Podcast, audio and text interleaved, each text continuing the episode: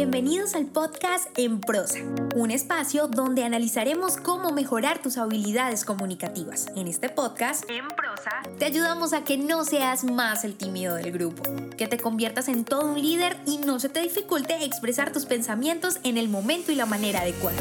Hemos seleccionado los mejores temas Tendremos entrevistas con personas que tienen experiencia en ello, donde analizaremos de manera muy sencilla, desmenuzaremos la información para que lo aprendas y practiques en cualquier área de tu vida.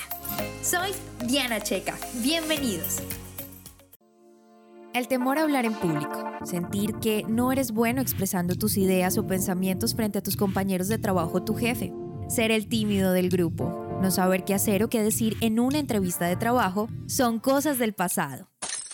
Es hora de tomar, acción. Mejora tus habilidades comunicativas y sociales y prepárate para la vida. Agenda ya una asesoría gratuita en www.dianacheca.com y trabajemos juntos en mejorar tu comunicación. Bienvenidos y bienvenidas una vez más a este episodio de Emprosa Podcast, el podcast en español donde aprendes a comunicarte mejor. Hoy tengo avisos parroquiales quiero contarles que aún tengo cupos disponibles para este mes de diciembre a todas aquellas personas que deseen agendar, por supuesto, sus asesorías y desarrollar habilidades comunicativas. Si se están preparando para entrevistas laborales, que me están llegando muchas asesorías al respecto, pues quiero decirles que podemos trabajar juntos para desarrollar habilidades comunicativas de comunicación verbal y no verbal para enfrentar o afrontar estas situaciones tan temidas como lo son las entrevistas laborales. Pero terminando estos avisos parroquiales, para el episodio de hoy voy a hablar de un tema que me han pedido mucho y es acerca de cómo ser asertivo con una persona de mayor jerarquía, específicamente un jefe.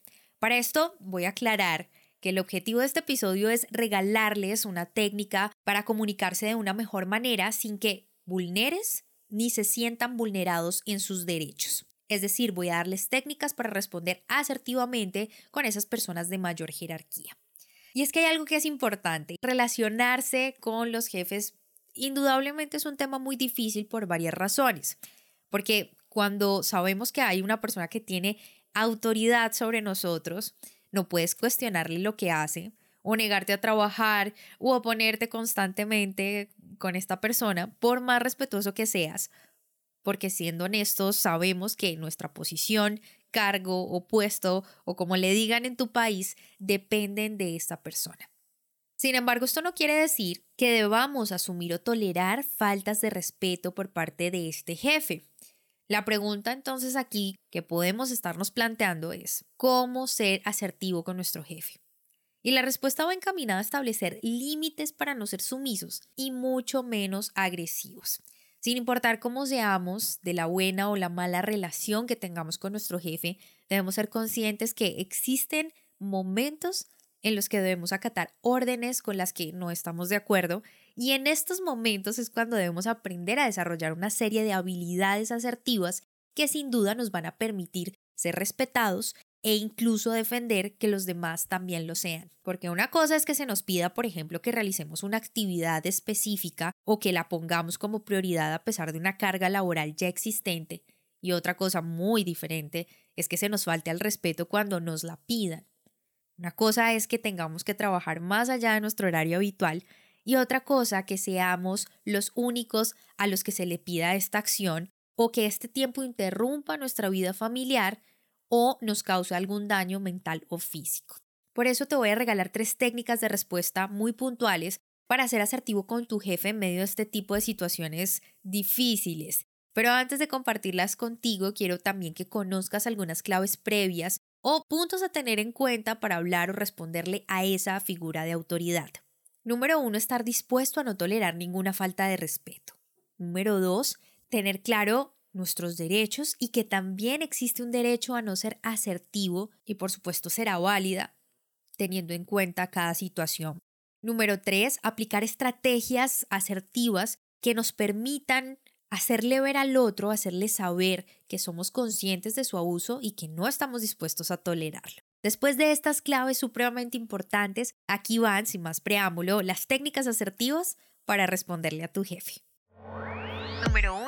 Número 1 asertividad básica. Al hablar con una figura de autoridad, cualquiera que sea, quiero que nos grabemos bien esto. Y es que nadie tiene derecho a no dejarnos hablar, a interrumpirnos o a no escucharnos.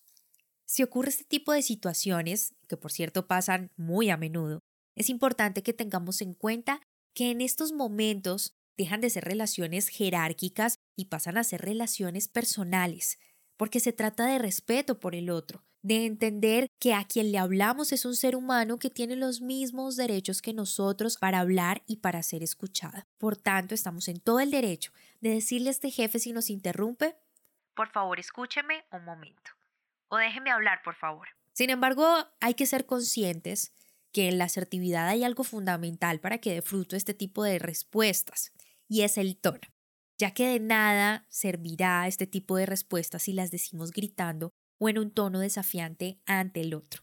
Aquí hay un principio más que también debes poner en práctica o tener siempre presente, y es que una agresión no se responde con otra agresión. Y si bien no se trata de poner la otra mejilla, porque no es el caso, sí es importante que incorporemos palabras como por favor, perdona y gracias a nuestro léxico cotidiano. Otro punto a tener en cuenta es nuestro lenguaje no verbal. Es un hecho que las personas asertivas cautivan por la seguridad que derrochan frente a los demás. Por eso se ven con mayor confianza cuando hablan y por supuesto infunden respeto con sus palabras. Esta es la razón por la que no debes olvidar estos datos de comunicación no verbal que debes tener en cuenta para las siguientes respuestas también, y es siempre mirar a los ojos, pero sin desafiar, tener tu cabeza en alto y por supuesto la clave de cualquier conversación sonreír, porque nadie pelea con una sonrisa. Número 2. Banco de niebla. Esta es una técnica que consiste en darle la razón a la persona en lo que consideremos que la tiene dentro de esa crítica que nos hace, pero ojo, negándose a entrar en discusiones más fuertes. ¿Cuándo podemos utilizar esta técnica? Cuando tengamos un jefe sumamente alterado o que nos esté hablando de una manera agresiva o muy agresiva. En este tipo de situaciones, las personas no tienen la paciencia para escuchar argumentos o justificaciones de lo sucedido, por lo que la primera recomendación es no disculparte o pedir perdón por lo que acabó de pasar, si es el caso. Lo que se debe enfatizar en ese momento es que o se está resolviendo el problema o se va a hacer caso a lo dicho. Por tanto, si se nos acerca a decirnos algo como ¿Volviste a cometer el mismo error? O ¿metiste la pata nuevamente? La respuesta debe ser algo como estoy trabajando para resolver el error. De esta manera calmaremos esa actitud agresiva con la que nos está hablando y más adelante, cuando esté mucho más tranquilo, vamos a poder abordar la situación o argumentar o justificar lo sucedido. Para esta técnica el tono de voz debe ser un poco tranquilo, incluso podría decir que hasta reflexivo, porque vamos a dar a entender a esta persona que se está meditando en las palabras del otro y vamos a apaciguar un poco los ánimos. Número 3. Acuerdo asertivo. Esta técnica de respuesta va encaminada a hacerle entender al otro que no debe generalizar. Palabras como siempre o nunca debemos sencillamente eliminarlas de nuestro vocabulario léxico, ya que casi nunca resultan ser ciertas y tampoco es sano y mucho menos asertivo recibir críticas de nuestro jefe del tipo eres un inútil o eres un inepto. En este tipo de caso, lo que debemos hacer es responder con muchísima seguridad y recordando nuestros derechos. La respuesta puede ser, es verdad que no he sido eficaz en X o Y aspecto, pero esto no quiere decir que sea un inútil o que sea un inepto. Y debe hacerse en el momento. No debemos esperar a que las cosas se calmen, porque nadie tiene derecho a etiquetarnos o hacer una crítica hacia quiénes somos. Lo correcto es realizar una crítica basada en lo que hacemos. Una vez más, recuerda que el tono debe evitar ser agresivo para que dé frutos esta respuesta ante esta figura de autoridad y por supuesto el lenguaje corporal que ya mencionamos. Estas técnicas son sumamente sencillas, pero que al aplicarlas vas a lograr ser mucho más asertivo. Pero como un gran logro, evitaremos que vulneren nuestros derechos o incluso los de nuestros compañeros. Así que recuerda que este tipo de técnicas no funcionan exactamente igual para todas las situaciones o personas.